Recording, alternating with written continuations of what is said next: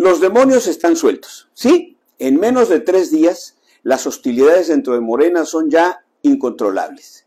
Se rompieron las formas, se rompieron los acuerdos, se acabaron las complacencias y salieron a relucir los machetes y rodaron cabezas.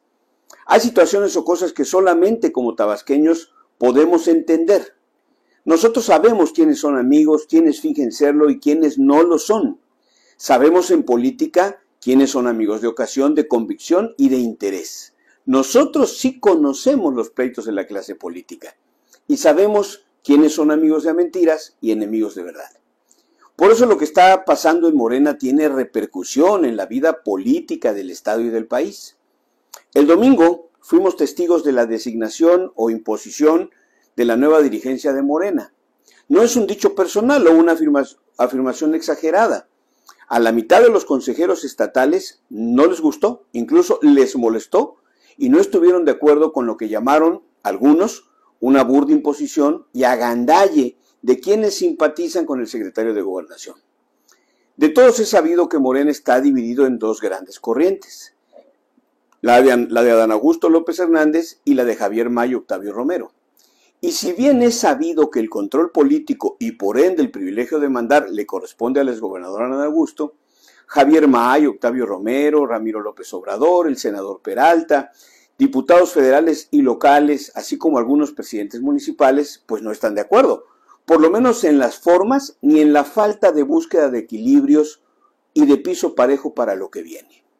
Sobre todo porque May hace cuatro años se disciplinó ante la decisión de López Obrador de que el candidato a la gobernatura fuera Dan Augusto. Y ahora, ante lo que considera su derecho sucesorio, le están queriendo hacer de chivo los tamales al ponerle enfrente por lo menos a cinco candidatos auspiciados por el adancismo y el gobierno estatal. Ayer quedó en evidencia lo que todos sabemos.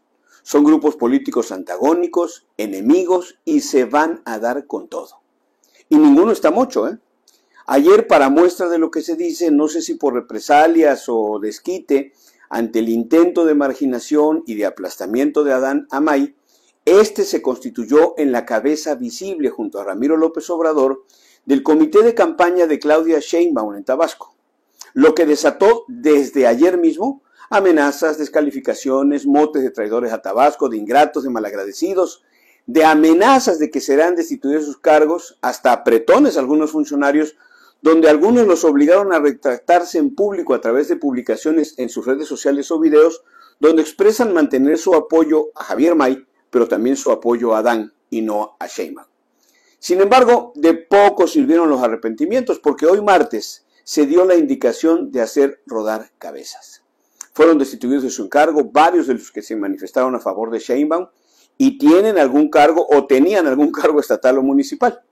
La purga está en marcha y las represalias también. Lo malo de esto son varias cosas.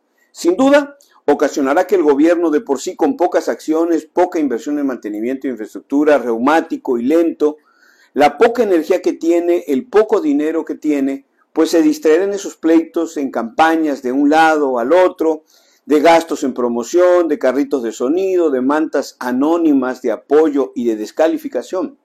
Serán meses de ajustes de cuentas, de reprobación de cuentas públicas municipales, de procesos judiciales y sobre todo la desconfianza de todos contra todos, de conjuros y señalamientos, de equiparar el no estar con Adán con traición al Estado y a la patria y el estar con Claudia y con May será considerado como un delito de alta traición y de deslealtad.